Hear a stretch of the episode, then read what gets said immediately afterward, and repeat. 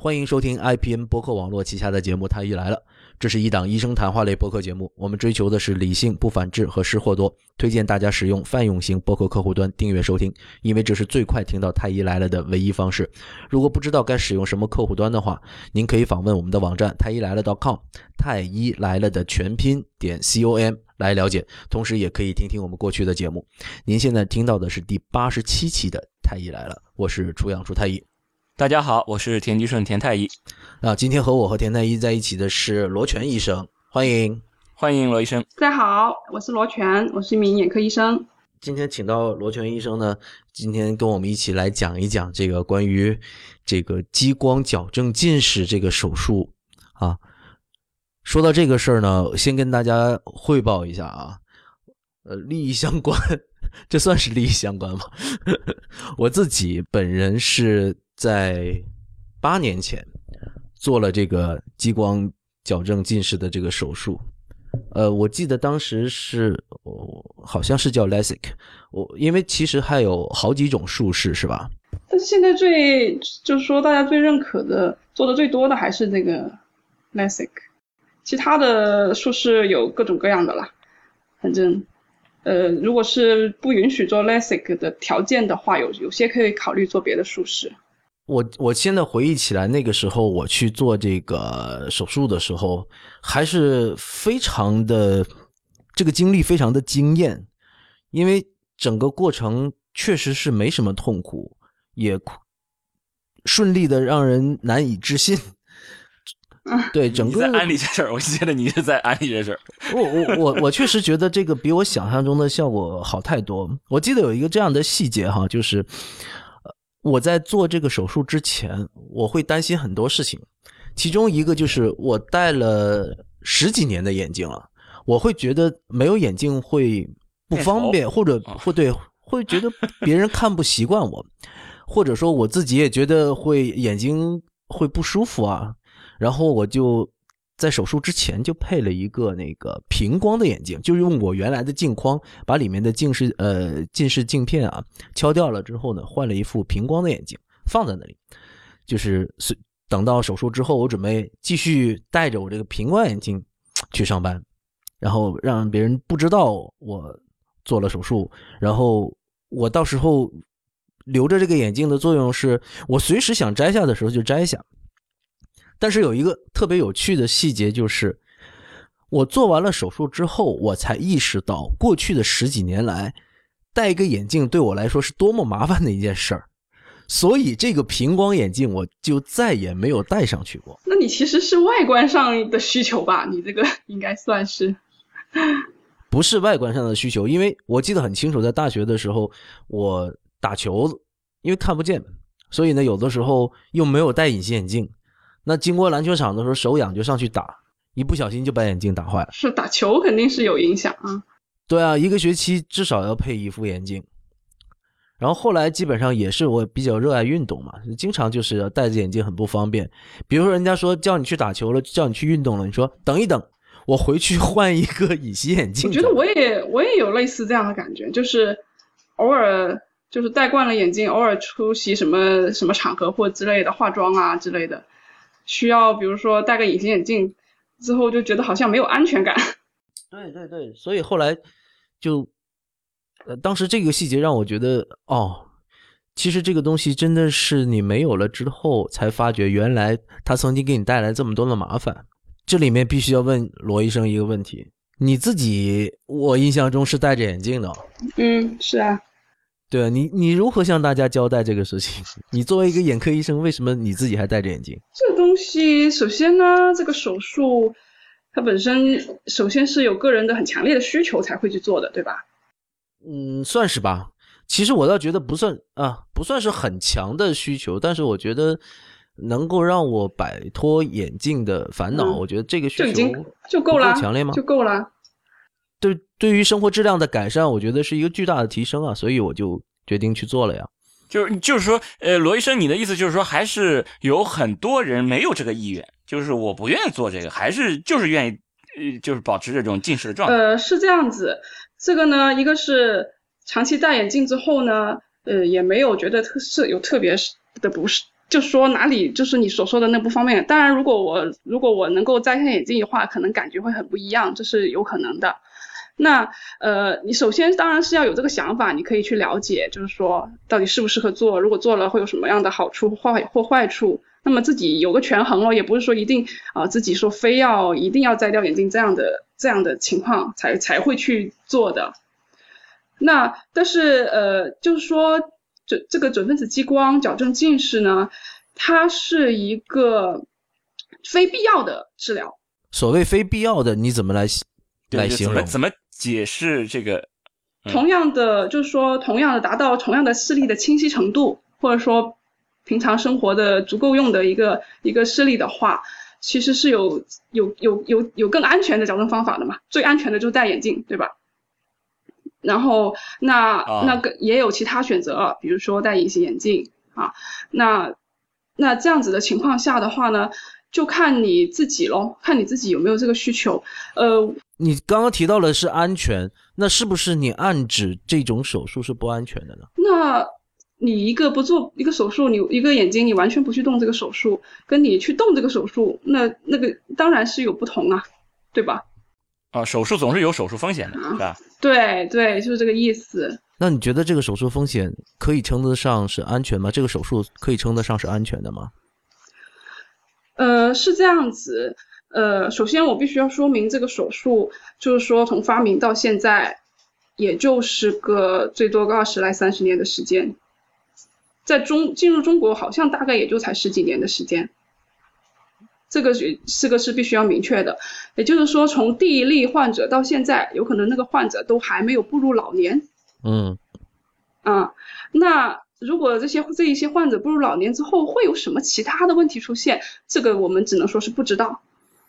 嗯，就是远期的这个情况都还不了解。嗯，对，但是就是说，呃，短期从短期的疗效各方面还有安全性的评估上来看，基本上还是还是可以继续下去，继续做下去，我觉得是没有问题的。也就是到现在为止，那些早年做了。这个激光矫正近视手术的这些人还没有特别严重的并发症发生。嗯，没有，基本上比较少，应该说很少吧。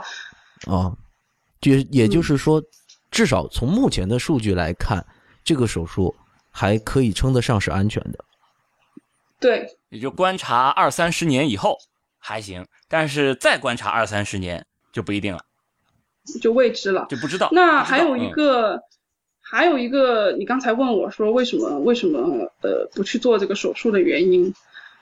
那还有一种情况是不能做呀，你们有没有想过？我当然有想过，因为我我记得我做完了之后，我身边有一个朋友很羡慕，然后他也要做，我就介绍给了我那个给我做手术的这位医生，然后呃，这位我的这位朋友呢，特意去做了一个。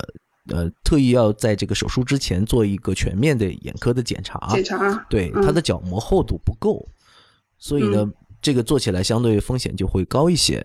那我那个眼科医生对于对于病人也是非常负责。他说不是不能做，但是因为你的角膜相对来说厚度不是很够，所以各种风险就相应的提高了很多，所以就建议他干脆不要做了。所以我那个朋友就。选择了，最后选择了没有做，那原因就是他条件不适合。呃，你说的这种情况呢，它还是考虑到较较为严重的并发症的，就是说，呃，一般我们说把角膜，因为那个手术把角膜给切薄了嘛。嗯。那如果你近视度数比较高，需要切的厚度比较厚的话，我们要考虑到是有一个指标叫做剩余的角膜的厚度的。嗯。呃，它是有一个值，不能低于一个值的。嗯，那而且这个标准还是蛮严格控制的，呃，如果如果如果是就说太薄会怎么样呢？它主要是会产生一些，就是说角膜变薄以后可能承受不住眼球里面本来有的压力，会出现一个膨出这种情况，叫做继发性的圆锥角膜。嗯，呃，这个情况的话会这个并发症算是比较严重，所以所以这个角膜厚度是一定要控制的一个因素。这已经这个是一定要考虑，是比较呃比较明确，然后而且呃控应应该说要控制的比较严格的一个一个并发症吧。那其实除了这个之外，还有很多需要考虑的东西的。嗯，比如说呢？你比如说你呃说我自己的例子，那呃我自己就说我现在戴着一直都戴着框架眼镜，那我自己目前就已经有非常严重的干眼症。呃干眼症是指什么？就眼睛发干吗？就感觉发干嗯，眼睛干涩，嗯，眼睛干涩，然后或者说有烧灼感呐、异物感呐、等等很多症状吧。是因为戴眼长期戴眼镜的原因吗？呃，没关系，跟这个基本上没什么关系。啊、这个干眼症的病因有很多，这个呃炎症啊各方面都有都有很多原因。那既然是已经有比较严重的干眼症的情况呢，因为呃众所周知，就是说这个这个手术的话呢，它一定会造成你的干眼症的加重，是一定的。哦，也就是说，呃，因为它切削了角膜的神经，就是切断了一部分神经。嗯嗯嗯，也就是说，如果有干眼症的患者，这个是属于一个手术的禁忌的。呃，不，那不也不叫禁忌吧，要要要属于一个考虑范围内。就是说，如果你只是一个轻度的干眼，那也还可还是可以考虑做。像如果你之前就已经像我这样的话，就是说这个干眼症在目前我没做手术之前，我都觉得就是说对我的生活有一定困扰了，嗯，加上他这个手术做完了之后，还几乎是还肯定的会加重你的症状，所以一定会加重。嗯、对做完了之后，反而生活质量不能提高，反而降低了。嗯，会有我我我其实我最担心的是这一点，我个人来说。嗯，我记得很清楚，当时我去做这个手术之前是做了一个很全面的眼科检查的，其中包括呃角膜厚度，呃然后眼底，然后眼压，还有一系列呃包括呃视力啊，当然对这一系列。嗯那是不是其他的这些也会影响整个手术的指征？什么样的呃人能做，什么样的人不能做？呃，首先呢，它就是说刚才说的角膜厚度是很重要的。当然，它角膜厚度还要看你的近视度数有多少。如果你近视度数，近视的度数，啊，近视度数，OK，呃，如果近视度数不算太高，那角膜厚度它切完之后还剩余的量还是可够的话，那也是可以考虑做。我当时是七百五十度，七百五十度挺高的。哦，那对呀、你你是怎么判断什么是多多少算高，多少算低啊？近视就是有一个很明确的界限，六百度以上叫高度近视。呃，六百度以上，所以对六百度以上的近视做这个是要相对来说更呃，就是这个这个门槛会更严格吗？控制的？倒没有这么严，基本上八百都可以。嗯嗯，嗯而且如果是角膜厚度是足够的话，一千多都有做的。OK。那所以每一个嗯人的角膜厚度其实差别是很大的，是吗？嗯，有有差别，有差别。这个差别会决定你能不能做，有时候。就是你角膜足够厚，就算你再稍微再稍微近视一点，是不是也可以啊？能这么说？，对，就是只要够切就行。嗯嗯嗯。那除了角膜厚度呢，还有什么？呃，那另外一个的话，因为你你做过，你也知道，那肯定那个眼球是要盯着一个地方不动，对吧？嗯做的过程虽然不是很长时间，但是也要有足够的配合的能力才行。嗯，这个配合的能力还难道还每个要不同吗？求很高吗？对啊，呃，到一般呃是这样子，因为多数来做这个手术的人呢，呃，年轻人偏多，嗯年轻人的话配合能力一般都还可以啦。嗯但是如果确实是有一些眼眼球，他好像就是检查的过程中都看出来他好像故事不是很好的话，那个情况那肯定是可能不能做了。哦那这个是和年龄相关的吗？有点，我个人感觉在临床看病看别的病也好，呃，是有点关系啦。就是老人家如果是年纪大一点的话，他配合能力稍微是会欠缺一点。啊，所以这个风险就是说，在切削的过程中是会，因为你眼球动了，所以就是会影响最终的切削的精准。对，就怕你突然一个大洞就麻烦，如果小洞基本上都没影响。所以我现在听完你讲了之后，主要是几个因素哈。第一个是一个是角膜的厚度要合适，呃足够厚，然后结合你的近视度数来看，如果说呃，即使你有很高度的近视，但是角膜厚度足够厚的话，还是可以去做的。然后第二个是是否有干眼症，然后如果是有干眼症的话，做这个手术可能会对干眼症的一些症状反而会加重，所以不太建议有干眼症的患者去做这个手术。另外一个就是你刚刚提到的，就是配合度的问题，就是眼球不能乱动，是吧？还有吗？嗯，呃，它有一些少见的情况哈，因为呃这个手术呢，它其实的适应症是控制的比较严格的，因为像我刚才说的，它是不是一个必须做的手术嘛，对吧？嗯那呃，一般呢，我们临床上如果是有全身结缔疾病、自身免疫性疾病，还有糖尿病这类患者都是不做的。嗯，这些嗯不做的原因是，嗯，主要是担一个是那呃，如果是免疫性疾病啊、结缔组织病的话，主要是呃担心那个炎症的问题，嗯担心它诱发担心它诱发一个自身免疫性炎症，那呃后果可能会很严重。嗯嗯，那如果是糖尿病的患者的话，就有有有很多考虑了。一个是呃本身它那个角膜愈合的能力可能会慢一点、差一点。嗯那另外一个的话，糖尿病的患者呢，呃，特别是如果是二型糖尿病年纪大一点的患者的话呢，他的本身眼睛里面晶状体的度数也是不稳定的，嗯呃，他的屈光状态会变的，就是呃没法没办法评估，没办法稳定下来，那这个情况下也不做。嗯。嗯，是这样子。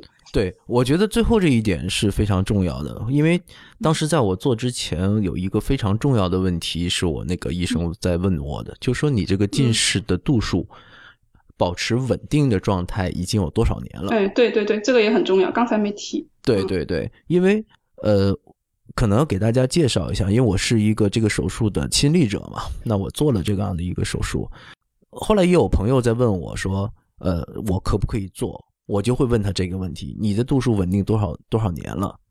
因为这个手术的整个的原理，它并不是说治疗你这个近视。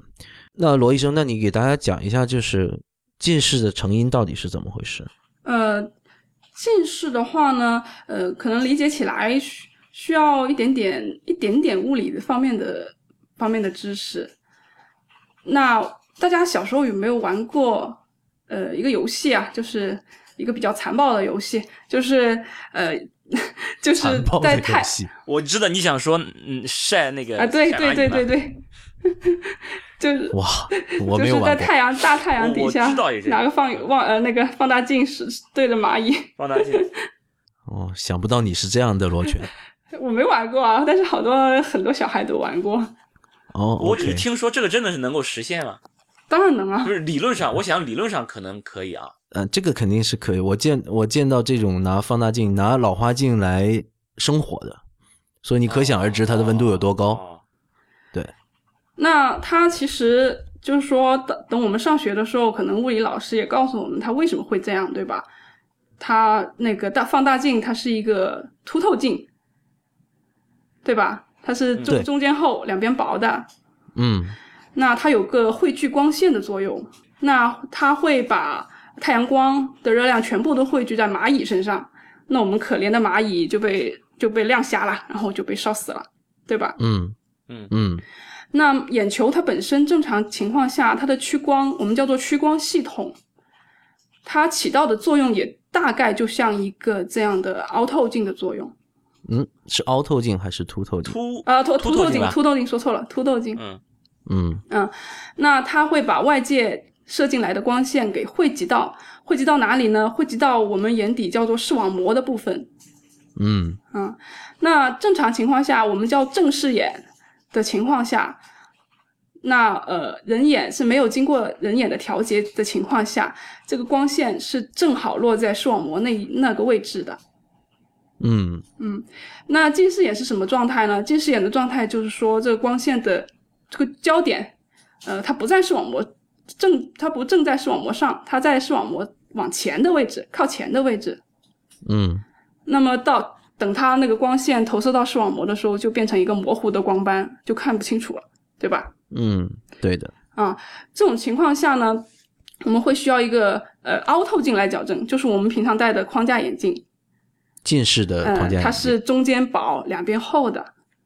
嗯啊，那形成这样一个状态，就是说这个焦点它聚集到前面，呃的原因，主要原因是因为眼球的前后径的增增长。嗯嗯，所以其实并不是晶状体发生了改变，而是它这个距离改变了，对就投射这个投射的距离改变了。OK，哦，是因为这样，哎，那真的是我以前学的全都是老师，我我敢打包票，因为我我学习好嘛，是吧？呃上课认真听讲，呃，那个课后都要认真复习那种好孩子呀。我敢打包票，一定是老师讲的是晶状体这里曲度变化了，就是本来你比如说这个曲度是曲成比较凸的那种，然后他把把这个曲度变得瘦起来了，所以说这个聚光度就给变小了。啊，它可能这里面有一个误解，就是本身晶状体这个这个厚度它都是可以变的，因为人眼是有个调节功能的。呃，它在近视发生这个眼眼球拉长之前，它可能是由于晶状体这个调节功能的异常，但是最终它都会变成一个，就大多数的近视都会变成一个眼轴眼轴拉长的这样一个一个结果。哦，这就是所谓的什么真性近视、假性近视，是不是这个意思？就是真性近视是呃呃可以这拉长了，么理解啊，可以这么理解如果要是假性近视，就是它的调节能力下哎降它的能力有问题，哎，对。哦，就是如果他其实还有调节能力的时候，那么嗯你你可能只是有点儿那个是吧？这叫这是真性近视和假性近视的区别。嗯，这个可以呃，对，可以这么理解，对，OK，所以真性近视的成因其实和这个晶状体，也就是中间的这个凸透镜，它的曲度，呃，关系并不是很大，不是很大因为它这个整个的纵轴，也就是纵向的这个长度嗯变得足够长了，以至于你怎么去调节这个晶状体的曲度，它都没有办法去准确的投射到正好在视网膜上了。对对，OK OK，、嗯，所以说为什么说就是说近视到现在其实是没有办法治愈的，因为眼球的拉长你是没有办法让它回去的。这是嗯真性近视。那如果假性近视呢？假性近视的话，那有一部分可以可以是可以自己自己缓解的，但是比较少啦。这一类近视其实很少的。嗯，所以很多假性近视最后也发育成呃发发展嗯成了这个真性近视了。对，所以其实我刚刚在讲我做这个手术的时候，我当时这个医生跟我讲说，你这个并没有真正的去治疗这个近视，对而是相当于你在外面戴了一个永久的隐形眼镜。这个隐形眼镜，我们平时很多近视的人都戴过隐形眼镜哈，它是贴在这个角膜上的。角膜呃，可能有些人不知道是什么，就是呃，差不多是在我们瞳孔那个位置的，在外面这一圈圆形的这样的一个嗯膜叫角膜哈。那平时这个隐形眼镜是贴在这里的，那这个激光矫正近视呢，就相当于把这个角膜原来的角膜应该是没有什么曲度的，是不是？呃，不叫没有曲度，呃，它原来的度数，它相当于是一个非常高度数的凸透镜。嗯嗯嗯，所以它去改变了这个角膜的这个曲度，嗯。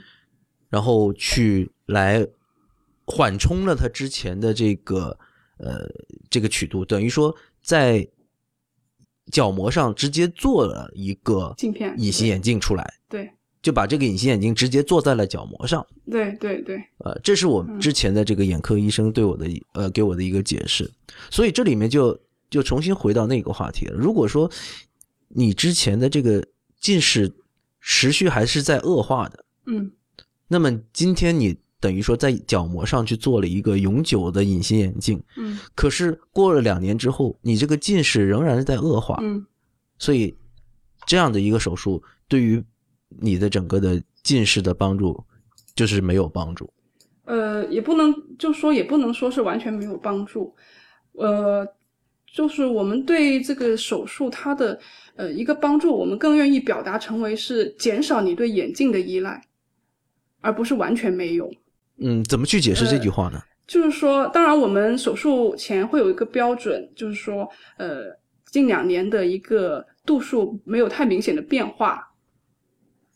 呃，这个不没有太明显的变化是有一个衡量标准。那但是无论比如说一年多少度呢？呃有一有有写一年零点五，就是五十度。有的有写一年一百度，呃，但实际为什么我说是减少对眼镜的依赖，而不是你完全可以保证你摘掉眼镜呢？就是有这么一个有这么一个可能性，有一个回退的可能性。嗯，所谓回退是什么意思？就是呃，就你又你又近视了，你又需要戴眼镜了，可以这么理解嗯啊。那即使即使你真的把标准严格控制在这近两年的度数增长的几乎没有增长，或者说只有五十度的增长，那你以后过了若干年之后，是不是还有可能还是有一定度数的近视？对，还有这个风险至少。对，是有这个风险在的。当然，呃，一般来说的话，呃，一般上了二十多岁，基本上还是比较稳定屈光度数。一般，所以我们说二十多岁做会更好，就是不要太年轻的时候。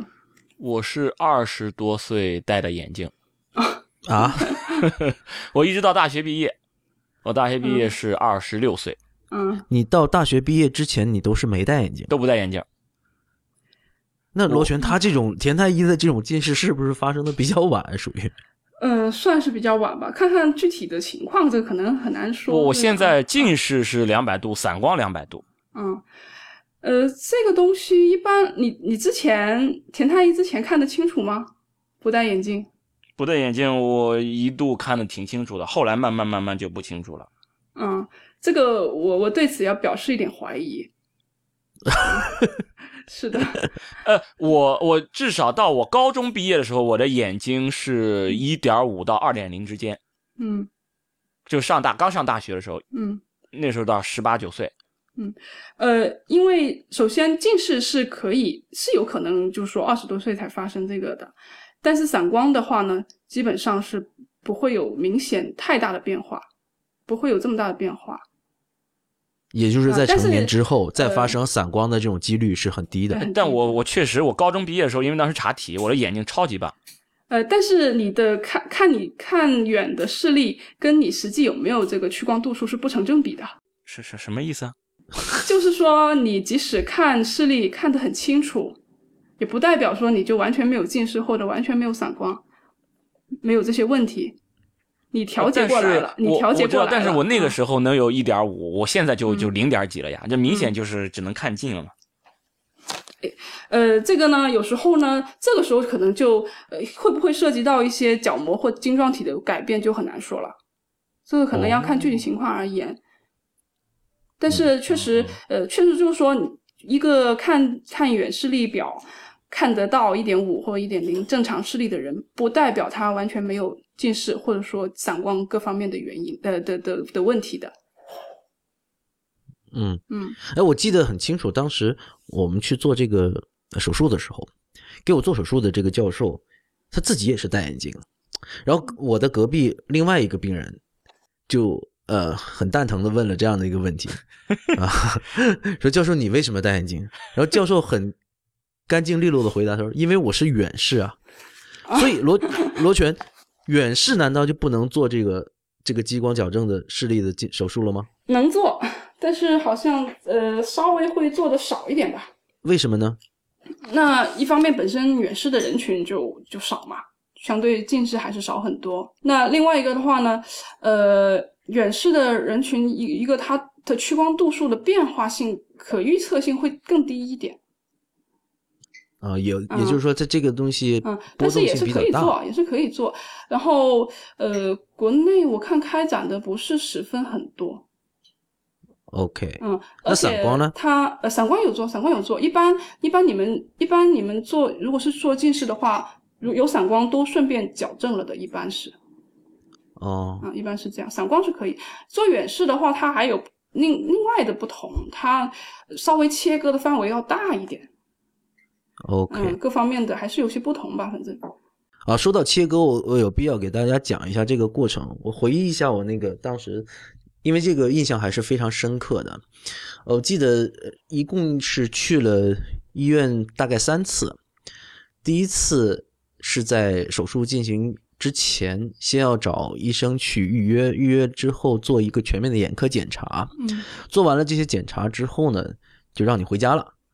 呃，过段时间告诉你，我们再约一个时间，然后重新呃把这个整个的检查报告告诉你。而这个这一次你可以不来医院，他直接告诉你啊，比如说我就是没有去医院，他直接告诉你你各项的结果都是合格的，然后就直接预约手术时间和嗯呃对，就甚至好像是当时是不不需要住院的，我记得。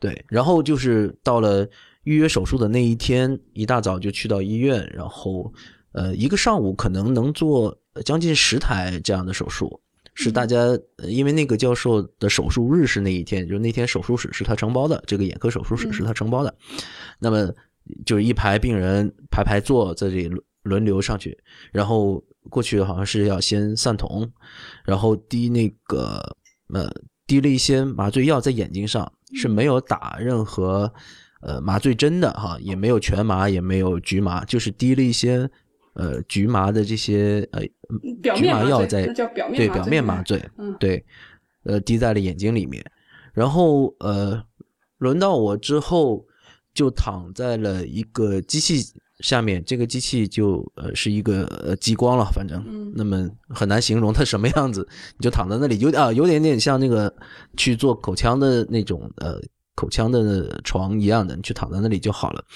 然后先是有一个有一个东西把你的眼睛撑开，嗯。撑开了之后，你的眼睛嗯、呃就只能就再也不能闭上了。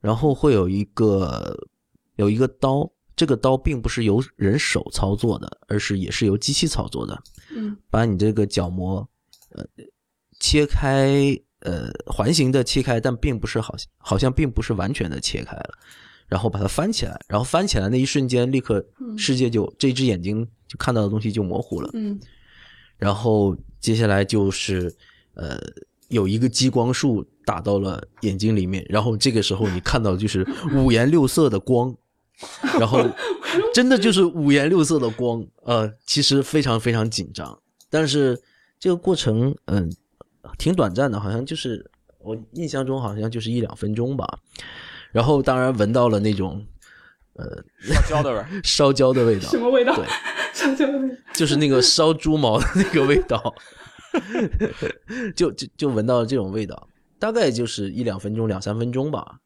然后过一会儿，然后呃，这个医生就重新再过来检查一下，检查之后要重新把这个已经掀起来的这个角膜瓣，嗯然后再重新盖回去。嗯然后好像又又好像是去，就好像我们去把那个把食物盖上一个那个保鲜膜一样，好像在上面把它抹平。嗯呃，对，就粘住了是吧？对，也没有没有任何就是让它缝合自然贴合啊。对，然后就把它抹平，然后给了我一个带小孔的这样的黑色的塑料的眼镜，让我戴上，然后手术好像就结束了。大概是这样的一个过程，因为时间有点久远了，我我可能不能保证每一个细节是对的，但是整个过程就是这样。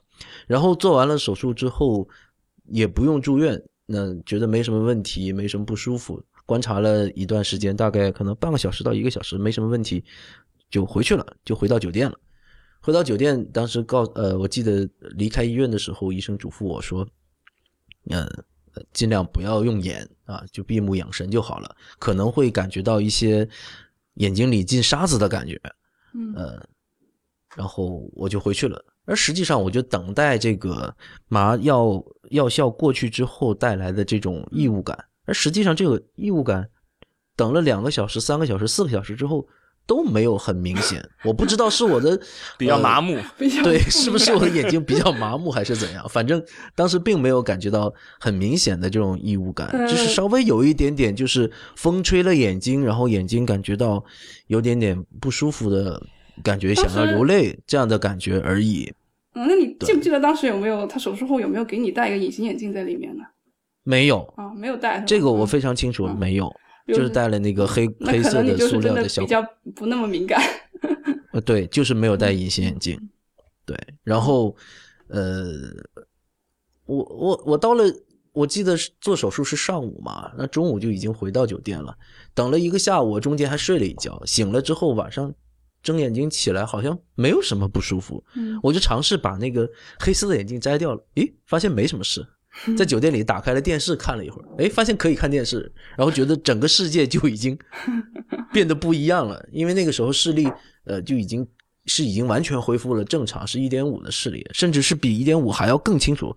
说句实话，那时候透视眼了都。一般一般早期会很清楚，但是慢慢慢慢会回来一点点的。对对，是嗯会回来一点点的。嗯然后当时就是觉得好清楚，清楚的实在太不习惯，因为之前配那个框架眼镜的时候，也没有把度数矫正到这么清楚。是，然后那个时候发现竟然能看电视了，也不觉得眼睛有什么事情，还看了一会儿电视。对，然后等到第二天早上，呃，重新回到呃医院去找这个医生复查了一下，他看了一下没什么事，回去吧。然后我就回单位，直接就开始上班了。然后我记得那天是中午还有一台手术，还直接上手术，我还帮别人去做手术了，就是这么 这样就完成了。然后一个星期，我不记得是一个星期还是一个，好像一一个星期之后，又重新回到医院眼科医院，又找这个医生再复查了一下，呃，就是大概重新呃看一看，也没什么事，对，然后这样子就结束了整个过程，所以意想不到的顺利，对。所以这个过程中，其实我是有一个体会的。当时有这么一个细节哈，就是说，我后来和这个医生在探讨这个我为什么手术之后不会感觉到眼睛里进沙子这个问题。他提到了一个小细节，就是说他在切割这个角膜瓣，然后把这个角膜瓣掀起来，这个刀嗯他们是一次性使用的，嗯所以呢是非常的锐利的。嗯啊，非常锋利。那可能有一些医院为了节省成本，也也不一定是节省成本了啊，但因为这个并没有严格规定说这个刀片是要一次性使用的，嗯，所以有些地方可能是这个刀片是会重复消毒之后重复使用的。是是有重复消毒的啊。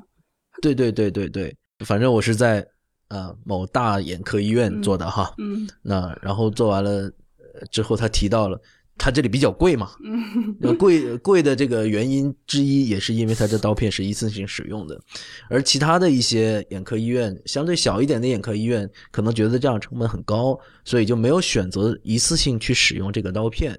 所以呢，这个刀片如果重复消毒使用，相对来说就没那么锋利，所以在这个角膜瓣的这个切缘，就是切下来这个边呢，嗯。相对来说没有那么整齐，嗯。会有一点点在肉眼看不见，可能在显微镜下才能看到的锯齿。所以呢，它最后重新把这个角膜瓣再盖回去的时候，这个这个相当于伤口吧，嗯这个切缘会贴合的没那么的整齐，以至于眼睛会让你感觉到这个异物感。嗯，这是当时我那位医生给我解释的这样的一个原因。是啊罗圈，你是怎么看待这个事情？嗯、这个角膜瓣的制作肯定是是很重要的一一一一个步骤了。当然，呃，它那个刀片确实是可以重复消毒使用的，只是可能需要评估一下这个刀片的一个锐利程度还，还还能不能用咯。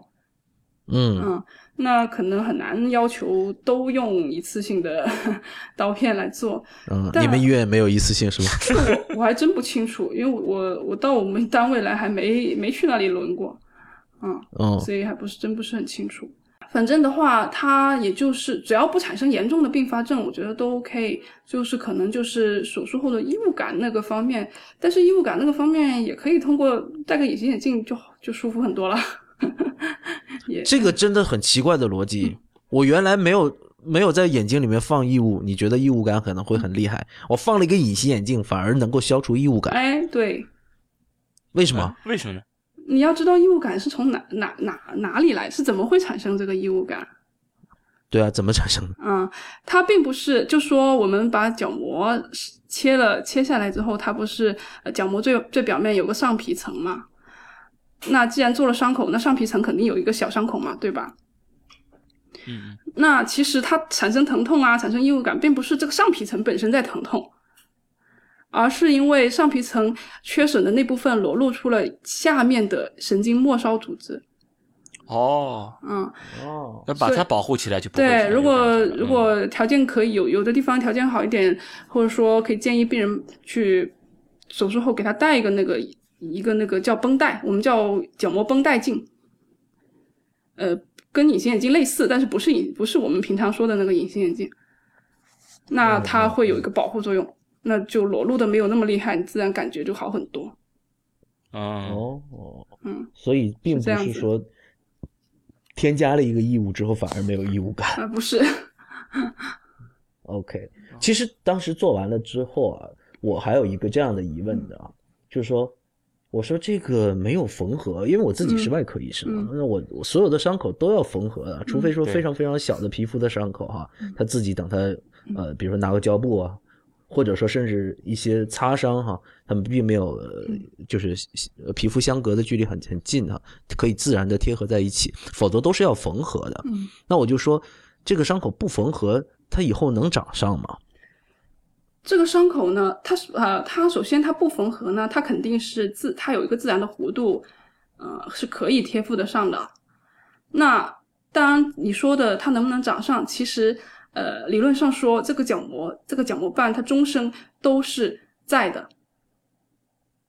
呃也就是一直都没有长在一起，呃，它有长在到一起，它上皮层会长到一起，那中间也会有呃，就是说纤维组织会长到一起，会有产生一丁点的疤痕，嗯比较一种像呃，就理解成一种皮肤疤痕一样。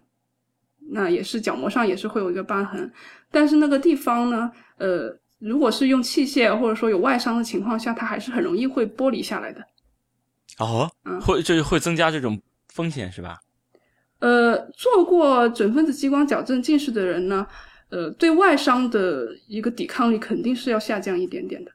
哦，嗯那它这个呃这个疤痕，就你说形成这个疤痕，会不会造成这种透光？会不会有问题？哎，不会，，不会，不会，它这个疤痕是为什么呢在瞳孔区外的嘛，在光学区外的嘛。这个地方嗯不接收光线对，它光，我们接收光线只有中瞳孔区中央一点点，角膜角膜这个整个黑眼珠它只有中间是其实是透光的，因为瞳孔后面挡住了一部分。那周边角膜部的瘢痕它不影响的。嗯，所以说，比如说手术做完了之后，像戴过隐形眼镜的人应该知道，嗯，就是你如果用手指直接接触这个角膜的话，你会等于说你要稍微用一点力，是可以像隐形眼镜一样把这个角膜瓣移开的，是吗？啊这个没有人会去这样做的吧？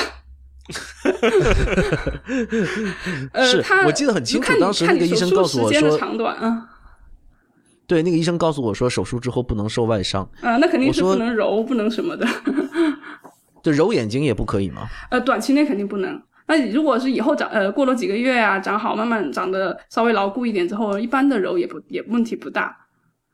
那、因为它嗯还是有一定的纤维连接，是吗？对，对，我是这么想的。我是觉得，如果说一个外伤能够让你这个角膜瓣重新剥脱下来的话，那就算正常的眼球，估计也是受不了的。呃，不一定，不一定。你说的不一嗯定，也就是说，做完了这样的一个角膜瓣切割的这样的眼球，嗯它相对来说可能更轻的外伤就能让它这个角膜瓣剥脱。嗯呃，应该说，它同样的外伤，如果是没有做过手术的人，他可能损伤其他部位。哦，就是你最薄弱的那地方会被损伤到。哎，对，而且而你有一个薄弱口的话，那肯定硬那个作用力是先作用在最薄弱的里。嗯嗯，嗯，是这个，所以受伤的程度很难这样比较吧？可能受伤的连连受伤的部位可能都会有不同。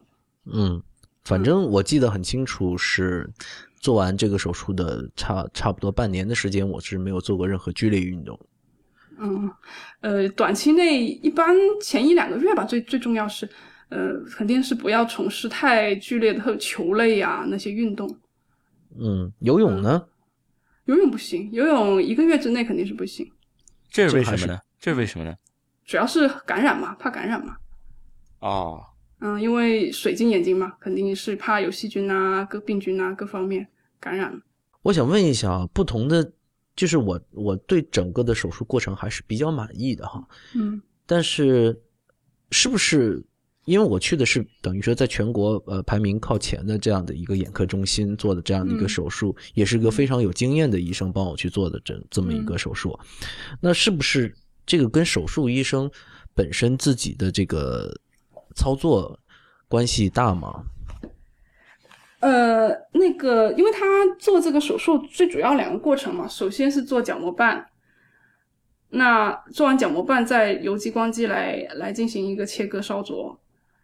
那其实实事实上后面这个切割的过程，呃，是由你输入在机器里面输入参数，然后机器来操作的，对吧？但是医生他会主要是在这个过程保持你眼睛，看你眼睛没有乱动啊，或者其他异常。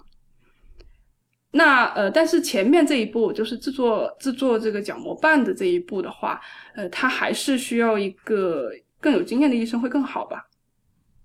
嗯，听你这么就是说，感觉这个技术门槛似乎不是很高的样子。呃，不算，我觉得是不算十分很高，哦，就是主要在角主要在角膜瓣的，因为角膜瓣的不可控的人为因素更多咯。做角膜瓣的时候，那怎么样做的话，角膜瓣会做得更好呢？因为我刚刚提到了，我印象中切割角膜瓣也不是由人手操作的。呃，它其实是人手操作，只不过它是人手，呃，就是通过机器来操作，就是呃，它是一个器械嘛，有个有一个装置嘛，嗯，但实际控制它的一个前进后退，还是要还是要人还是人在看的，人在做的。哦哦嗯嗯嗯，哦，只不过他不是用手来拿那把刀而已。他对他肯定不是直接用手来拿那把刀来切。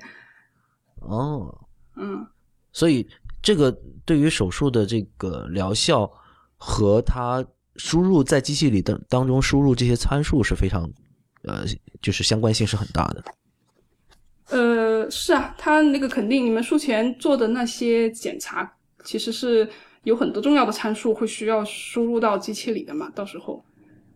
嗯呃，主要就是你的眼睛度数啊，各方面还有呃散光啊各方面的那些数据咯。嗯，田太医也近视了这么多年，有没有考虑过做这个手术？没有为什么？你你觉得戴眼镜挺舒服的，戴眼镜没觉什么，我眼睛挺轻的呀。而且也也也也很少摔烂，是吗？对呀、我也不会被被自己一屁股坐烂。呃做做烂过，但是眼镜片没碎，柔韧性比较好。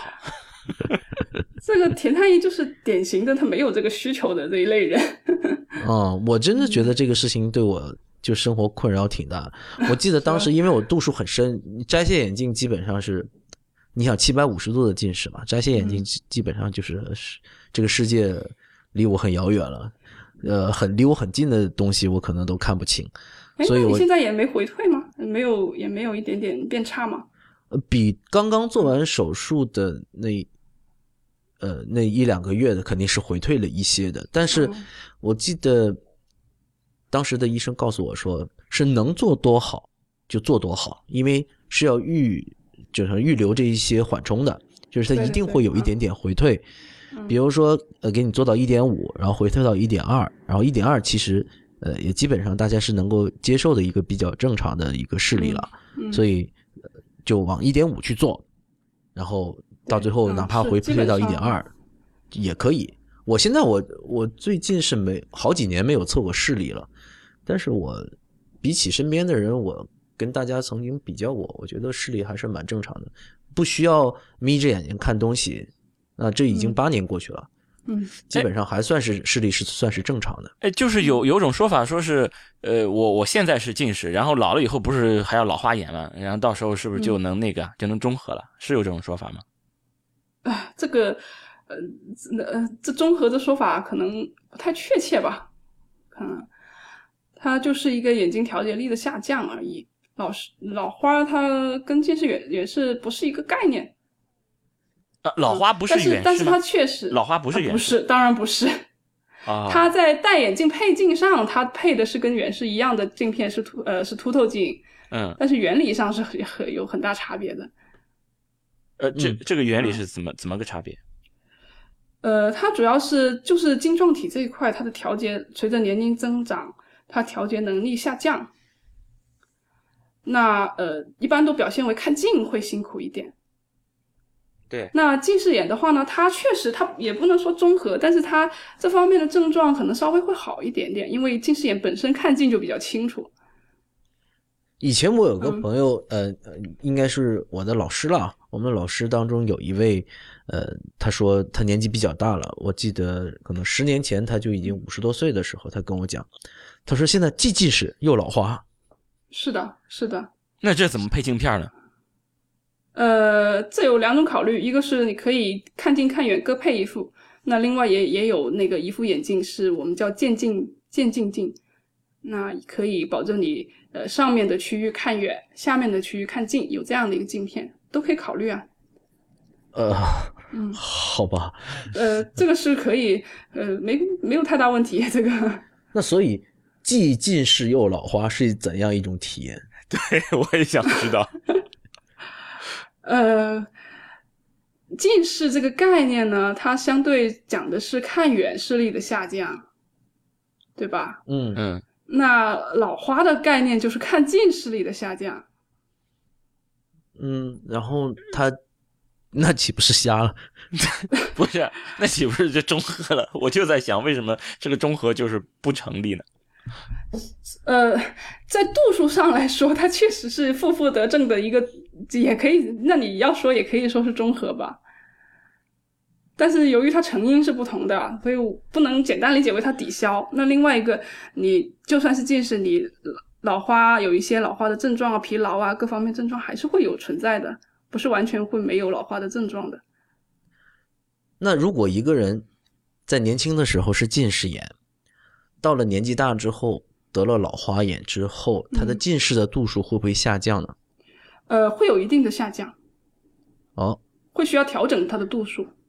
所以原来比如说七百五十度，到了老了的时候变成四百度了。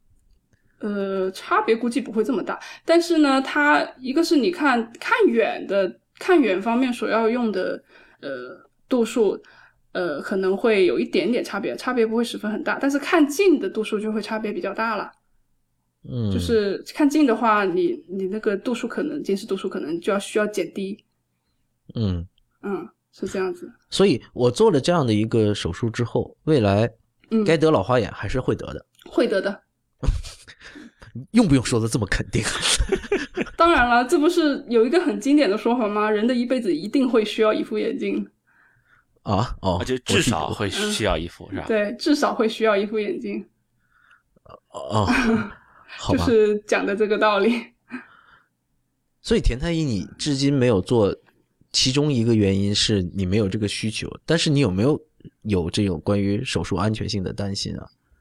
没有。如果是这样的，就是安全性这个事儿，完全就是看我对这个需求的强弱。我很需要这件事儿的时候，我肯定就会，我我怎么权衡的嘛，是吧？我要很需要这件事儿，你你就算是风险高又怎么样？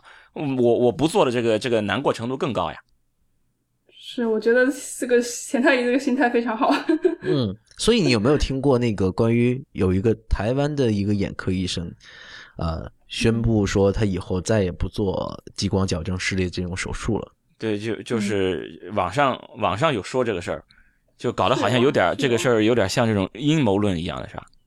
是是有这么一件事儿，也好像也当时也引起了比较大的 讨论吧。而且这个事儿目前为止仍然成为了大家阻碍大家去。呃，做这个手术的一个很重要的一个障碍，很多人上网就能够看到，一搜这个，比如说 LASIK 或者搜这种激光治疗，都会搜到这样的一条新闻。很多的新闻网站都去转载了这样一个新闻。这位医生是一个台湾的医生，姓蔡，是吧？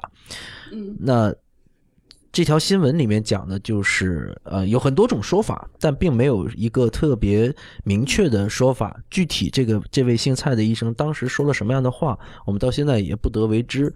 那罗全，你觉得，嗯，整个你们，比如视光学界、眼科界啊，对于这个这一件台呃这件事哈，对于这个台湾的这个医生的这一番言论哈，有什么看法？首先我们确实从就是各方面的报道上，呃，很难明确判断他到底当时是说什么样的原因他不想做这个手术了。那有有的说是只是他年纪大了，他不想做了，他想退休不做了。那有的说他是因为觉得看到有一些手术后的并发症，呃，觉得安全性有待考量，就不做了。那反正这个我们就没办法说清楚了，我们不是当事人，对吧？嗯，其实这里面我们反复的强调哈，我们应该用循证医学的眼光来看待这些，来评估这些风险。那如你刚刚提到的，如果这个蔡医生是因为手术之后他看到的一些并发症，而令到他觉得这个手术术式不好的话，那我们是不是能够说目前的这些呃激光矫正视力的这个手术术后的这些并发症的发生率，是不是真的很高或者很低呢？呃，事实上，这个这个事情可能因为被媒体呃就是大量报道之后呢，后来也有很多人去，好像是去采访他吧。呃，他就说说法上可能又就说又说他还是认为手术是没有问题，百分之九十九都没有问题。那他也没有表明他另外那百分之一出现一些问题是不是他不做的原因吧。但是我觉得我从我观点来说，无论是不是，呃，当一个手术的成功率是已经是达到比较高，那出现，而且这个医生据我了解好像是挺高年资，他做了很很多年的这个手术，应该总的手术量也很大了吧？就是做过的患者也很多，嗯那他如果列举出来几例或者十几例有并发症，呃，有其他问题的患者，我觉得也很正常，是一个正常范围。嗯，嗯，也就是说他这个比如说十几例，对于他几千例、上万例的这样的手术，仍然是一个比较少的一已经是几个百分比。率非常低了。嗯，嗯嗯嗯。对，所以从这个角度说，呃，这样的并发症的发生率仍然是很低的。嗯，比较低。当然，你手术还是那句话，手术还是有风险。对，嗯就是看你怎么想了。就像刚才那个呃罗医生讲的，就是最你你你治疗或者说也不是说治疗吧，就是矫正近视最好的方法应该就是戴眼镜，就是最安全的就是戴眼镜。就如果你嗯不觉得戴眼镜对你的困扰很大，然后你又你的心理上又可以接受这种风险。那是完全可以去做这个手术的，但如果你对这个风险一点儿就你对对手术风险不能有任何的接受，不能不允许有任何的风险出现，那么就不要做，应该就是这样理解。嗯是一般手术，一般好的手术医生一定会在，那一定会是在你手术之前，根据你的情况，呃，说一些有可能会发生的情况，对吧？那这类情况当然发生几率相对是很低，但是如果这个里面有一些你觉得很很重要，对你来说很重要，或者说有可能会影响你以后生活等等方面的的因素的话，那你仔细自己也是要仔细的考量。所以，我我们一般我们也是，呃，一般都推荐，其实是越跟你讲的越详细的医生，呃，跟你交代的风险越多的医生，反而可能是为你考虑的更多的医生。是我记得我在做这个手术之前，因为我是作为一个呃外科医生，那平时用眼是非常对我眼睛对我来说是非常重要的一个器官。那我确实是做了很多的功课的，这也不瞒大家说，虽然刚才我一直在装傻 啊，就为了做节目是吧？对对。那实际上我做了这么多功课之后，我我是了解到这个手术它的安全性是我觉得是我能够接受的。这个风险啊，其实完全是在一个可以控制的范围内的。那就像刚才田太医和罗医生在讲这个事情哈，我当时是做了一番评估的，因为对于我来说，戴一个框架眼镜给我生活质量带来的困扰很大，而且这个困扰已经连续十多年了。如果能有一朝一日可以不用戴框架眼镜，可能会有对我的生活带来极大的便便利，生活质量得到一个飞跃的提升。而这里面的风险呢，又是我能够承担得起的。当时我曾经是想过，如果真的是瞎了怎么办？啊，对，后来查了一下啊，不会瞎因为做这个，因为做这个手术瞎了，这是微乎其微，这真的是等于说你走在大街上，天上掉了一个飞机下来砸到你，差不多是这样的一个几率。所以呢，我觉得，嗯，这种事情，那如果发生到我身上，那我只能认倒霉。但是我觉得我愿意去冒这个风险，所以当时就去做了这样的一个手术。那事实证明，至少目前为止啊，八年过去了，这个手术的效果仍然令我还是比较满意的。对，所以当然了，必须要讲，因为这个手术对我的人生可能会造成非常巨大的影响，所以我记得很清楚。呃，我是挑了国内可以说是非常领先的一家眼科中心去做的手术。刚刚我讲了，它的价钱也比一般的医院要高很多。呃，我记得当时呃这个方便讲，我记得说价钱没关系吧？呃也没关系吧？总共下来要九千块钱。对，嗯，但我不用那么贵。对，我记得，我记得，即使是八年前，也曾经有很多医院五六千、四五千就能够做完两只眼睛的了。可是我偏偏选了一个九千元的这样的一个价位，而且是我记得好像是自费的。嗯对，那就是因为我自己本身是一个外科医生，我还是比较迷信这个医生的业务能力的 啊。那我想，如果一个医生他做的例数比较多 啊，那成功率会相当比较高。如果是他的是专业在做这种激光矫正的这样医生的话，他可能在这里面去，呃，他的成功率可能也会更高一些。那我是出出于这样的一个考虑去了一个比较好的眼科中心的。就是那个袁医生，就是就是现在，反正我们知道，呃，他是有一定风险，然后不是，呃就是你你一定要有这种意愿。那么就是在你作为一个眼科医生，你你现在有一个呃近视的一个病人，现在来来说，嗯我现在眼睛近视了，然后你对于这个手术或者这种治疗或者这种矫正方法的这种这种推荐的这种态度是怎么样的呢？你会跟他常规会跟他讲一下，哎，你你可以做一下这个，或者是，呃，他不问你就不讲，还是怎么样？就你你会有一个什么态度呢？呃，要看要看他是不是初次就诊的病人。那如果是刚发现近视，特别是如果是还是没未成年的话，那肯定是不考虑了，对吧？那而且一般来说，我们第一步还是给他先配个框架眼镜看看。也就是说，如果这个患者不主动提出来要做这个手术，主动提，你不会主动我 是不会说。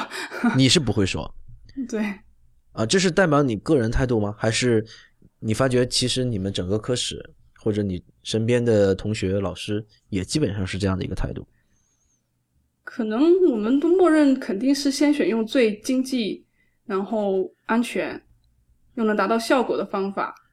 那如果患者进一步提出配了眼镜回来，进一步提出，哎呀，医生我不想戴这个眼镜，那这个时候我可能会考虑跟他，就是说推荐要不要你去问一下能不能做这个手术，应该是这个步骤吧。我是我个人是这么做的，反正哦，就不作为这种一线的推荐，就是作为就后面如果要出现了不理想的结果，那么我们再再考虑用这个。你那你没有理由，人家连眼镜都还没试着戴，就让他去做做那啊个，也是不不可能的啊。嗯，嗯而且不是还要评估你几年的度数有没有变化嘛，对吧？你也有个评估呃，总要有个几年的时间，嗯我我才能评估起来。对嗯，对，那比如说像田太医这种三十多岁，呃，嗯或者说他二十多岁的时候找到你，他说他直接就想来做这个激光矫正视力，而不是直接去选择戴框架眼镜。这个时候你会怎么向他解释？他刚如果是像他说的二十多岁刚发现有近视的话，那肯定是马上做是肯定肯定不考虑的。嗯那那就是说给他两个选择咯，一个就是戴试一下戴传统的框架眼镜，一般呃也是两个选，择，就是还有一个呢？还有一个，那你实在是觉得，一般也是先先试下框架眼镜啦。呃，如果实在是觉得不想戴，那你可以尝试要不戴个隐形眼镜试试。哦哦，也是框架眼镜和隐形眼镜两个选择。嗯，但是我还是觉得一个一般是先给他开框架眼镜再说。这是你说到隐形眼镜，那隐形眼镜的你们是怎么看待？框架眼镜和隐形眼镜，你觉得哪个更好？呃，因为有些女孩子可能一直是戴隐形眼镜的，她从来不戴框架眼镜的。这个好不好，可能你要从不同方面讲吧。那我刚才也说过，戴戴戴框架眼镜是应该说是最安全的方法，最保守、最安全的方法。对吧？也不能说完全安全吧。嗯就是比如说打架的时候，一下子把眼镜片打碎了，然后玻这璃不是眼镜的问题，是你打架的问题啊。对，这已经是最 最安全的一种选择了，应该说。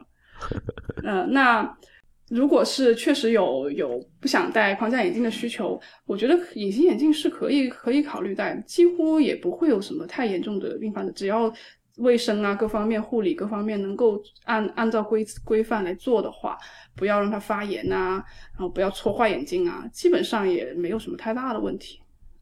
嗯，所以从安全性的角度说，你觉得框架眼镜和隐形眼镜之间没有质的区别？嗯，那相对，那什么叫质的区别？呃，那确实有一些人戴了隐形眼镜，他之后他卫生没有注意，或者说其他原因，他发炎了，眼睛感染了。那或者说长期戴了之后，也觉得干眼症很重，加重了。嗯，那这种情况是会有，因为毕竟隐形眼镜它是戴在眼球表面嘛，它不像框架眼镜，它是离开你眼睛的，它没有挨着你眼睛，对吧？嗯，嗯，还是是相对相对来说还是有有一些不同吧。嗯，所以我现在的理解是，框架眼镜好于隐形眼镜。哎，好于不是，我只是说从安全性角度考虑。对我说的就是安全性。嗯从安全性角度，嗯框架眼镜安全过隐形眼镜，嗯安全过 LASIK。嗯，OK，嗯我反正我个人是这么个意见。当然，视觉质量会差很远。嗯，隐形眼镜或者说做 LASIK，视觉质量有可能会比你那个戴框架眼镜会有个质的提高，就像你你所说的那样。对，嗯，这个就差别很大，这个有可能差别很大。你能解释一下视觉质量吗？嗯，就是可能近视的朋友都都有这种感受吧。第一次戴眼镜，戴框架眼镜，是不是有点变形啊？看东西，有点有些有点晕啊，或者说反正看东西怎么都不对，又有一个适应的过程。嗯呃，一般一般来说，如果你度数不是很奇葩的话，那也过多几天、几个星期也能适应过来了。但是当你某一天你突然试了隐形眼镜，你就发现，嗯，看东西原来正常是这个样子的。哦，呃，主要是有一些呃，我们叫做相差上的改变，那些东西不是你通过测视力能看出来的，它能达到的清晰程度是一样的，但是你看东西的各种各方面，呃，那个变形啊、色颜色，那个呃颜色应该不会有，但是就是有不同，嗯，我理解的这个视觉质量其实还有放大率的问题，还有一些放大缩小的问题，对，我我理解的这个视觉质量的问题，是因为框架眼镜它是有框架的，啊、它对还有个视视野的对范围，对，所以你必须要透过这个镜片看东西才是清楚的。是而框架眼镜再大，呃比如说是吧，长者是吧，他那种那么大的 眼镜嗯。啊，那可能视野是比较开阔，但一般人很少戴那种那么大的黑框眼镜，是不是？嗯，所以就是，而且呃，戴眼镜的人经常会有这种体会，就是眼睛经常会滑下来，你要不停的去扶，就是因为是，对不对？因为你你一旦滑下来之后，你平视前方的时候，你会发现你是看到的是镜框而不是镜片，是，对啊，所以有一些困扰的。对，所以戴了隐形眼镜和做了 LASIK 之后，你是全方位的三百六十度，你怎么看？嗯对，你是、嗯你的视野是完全正常的，没有任何遮挡，不会看到镜框和镜腿。对是这个是我理解的视觉这个质量还是会，呃，应该有很大的改变。我是觉得，就我自己戴隐形眼镜跟戴跟戴框架眼镜的感觉都非常不一样。对，所以视觉质量的话，可能隐形眼镜会更胜一筹。嗯，是的，对对对。那刚才我在想啊，我说我做这个手术的时候挑了一个，也是精挑细选，挑了一个比较好的眼科的中心去做。其实我发现现在很多的医院，包括一些综合性的医院，甚至一些二级的甚至一级的医院，也有在开展这种嗯激光的手术的哈。那这个时候大家怎么去选择比较好呢？因为这里面涉及到一个性价比的问题，确实我发觉嗯有一些小医院，它的这个价钱是开的比较低的。嗯，这个呃价钱的话，我觉得他选择选择医院，首先你先肯定先是要了解给你做的是哪一种术式。嗯呃，就是说到底是不是大家现在所说的比较常用的这种？那如果不是，为什么这个医生要给你做这种？是不是嗯他是机械呃，他是条件限制，他没有这设备？那如果是因为有条件设备，因为呢，呃，说实在的哈，虽然说不是说很绝对，但是呢，呃，财力越大的医院，它的它的眼科发展才可能才有可能会更好，因为眼科是个非常依赖设备的科室，嗯。嗯，所以它呃是要有足够重视眼科，或者说要也要有一定的财力，才能够支撑眼科的发展的。嗯，所以呃，确实虽然说是呃是这样说，可能是 不是太好，但是确实是越越大越好越财大气粗的医院，它的眼科设备各方面会好一点，那是这样子。嗯，我我从你的话里面理解就是，还是要去大医院，对越大的越好。我是我是这么建议，我是这么建议，尤其尤其是因为你做的是一个非必要的手术，就我刚才说的啊，非必要。啊、如果你是做个白内障，我真的我觉得无所谓，去哪做都可以。啊哦，对，但是因为白内障它是你是复明手术嘛，对吧？嗯，而且嗯而且呃技术上也当然也成熟很多，用了好多年了方法。嗯那你既然是做一个锦上添花的手术，不不是雪中送炭，是锦上添花。哦，那就尽量好一点吧。对，哎，对，那否则你干脆就不要做了。对，嗯，其实就类似整形手术一样，是吧？贵呢，就相当于设立这么一个门槛。其实说实话，嗯你说这个东西就一定是越贵越好，当然不是这样，只不过就是贵的好的机会比便宜的好的机会更更高一点也只能这么讲。是是，嗯。那另外，除了大家还要知道，除了 LASIK，还有更还有其他的手术方式。那我们现在还有很多大医院也普及了飞秒激光，那些的话，呃，它的费用也是会高很多啦。但是确实是更好。呃飞秒和嗯呃传统这种 LASIK 的区别在哪里？呃，这里还有分全飞秒和半飞秒。嗯那半飞秒的话呢，实际上是用飞秒激光来代替原来呃刚才说的那个角膜刀，做那个半的那个刀，那相当于用了个激光刀来做。嗯，那这个激光刀对于异物感啊，对于切缘的就会好一点会更高。嗯，会搞好一点，并发症各方面的几率发生的几率也会少一点，人为就是不可控的因素也会就是说降低一点吧。那飞秒激光这个激光本身和 LASIK 的激光是不一样的，也是不不同的，嗯，是功率不同吗？还是什么波长不同，波长不同？哎，呃，为什么会会更好呢？？你是说跟呃，它跟那个机械，我主要是说跟那个机械刀比嘛，哦，啊，那那今后的这之后的这个角膜切割呢，是不是其实是一样的呢？呃，如果是要半飞秒，那就是之后是一样的，还是用准分子激光来切角膜。嗯，那还有更呃更先更更新的就是全飞秒。那全飞秒的话，呃，就是等于是后面的步骤呢是稍微会有一点不同。呃，全飞秒也有分两种啊，也有全飞秒又分两种 对。所以呃，就是呃，它有一种呢，就是说它也是要掀个瓣起来这样子做的，嗯掀个角膜瓣起来。那么有另外一种就是更创伤更少，它就是不用掀起来那个角膜瓣。哦，嗯，那它可可以怎从怎么可以隔着角膜瓣去做切割的呢？它从它做一个应该是一百，我我我具体不记得，应该是一百八十度的一个一个呃半圆的一个切口，它不不会，因为你掀个角膜瓣几几乎切了很大个度数嘛，只剩下一个带地的一部分嘛，嗯对吧？基本三百六十度基本上切了三百五十度这种对。切了很多。那呃那个的话呢，它应该是切了一半，那角膜是不用被不用那样被掀开的。然后呢，稍微掀起来一半，呃不是不用掀，不用掀，它为什么呃切开一半？切开一半之后呢，然后呢，在里面通过那个激光，在这个角这个角膜下面切好一个透，切好一个镜片，就是说切出一个形状出来，然后我再从你开的那个小口把这一块切下来的东西取出来，哦，嗯，这样的话就创伤会更少了，哦，嗯。呃，当然费用也更高。费用有多高？比传统这种准分子的激光是几倍吗？还是呃两三倍吧，应该有。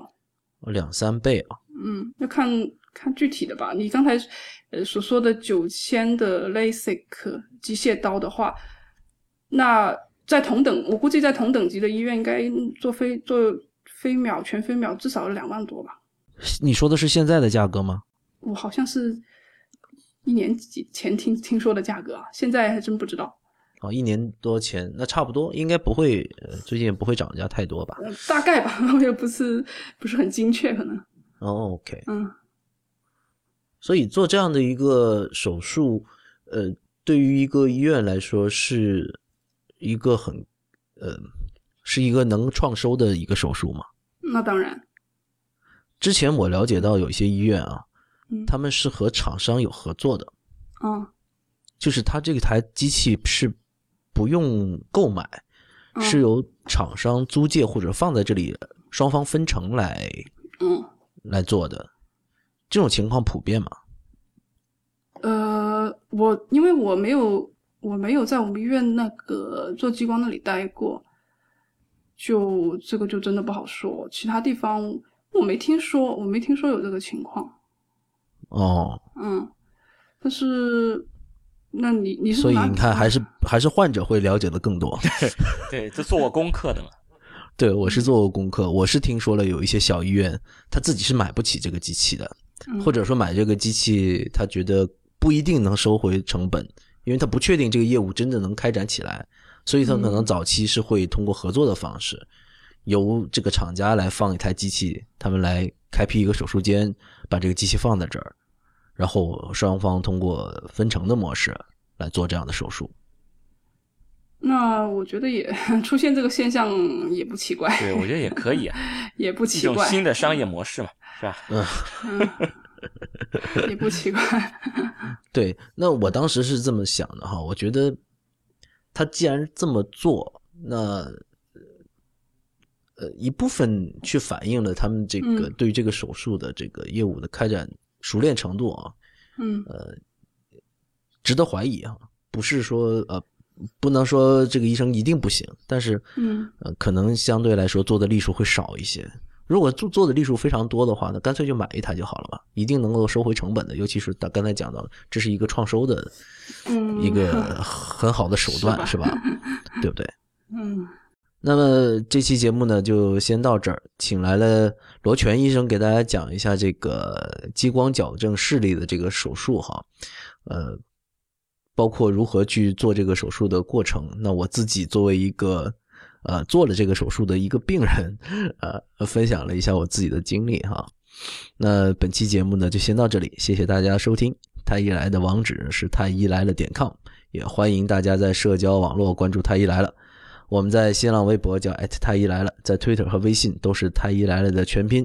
同时，也欢迎大家收听 IPN 播客网络旗下的另外几档节目：一天世界、未知道、内核恐慌、流行通信、High Story、无次元、硬影像、博物志、陛下观、选美。好，拜拜。拜拜。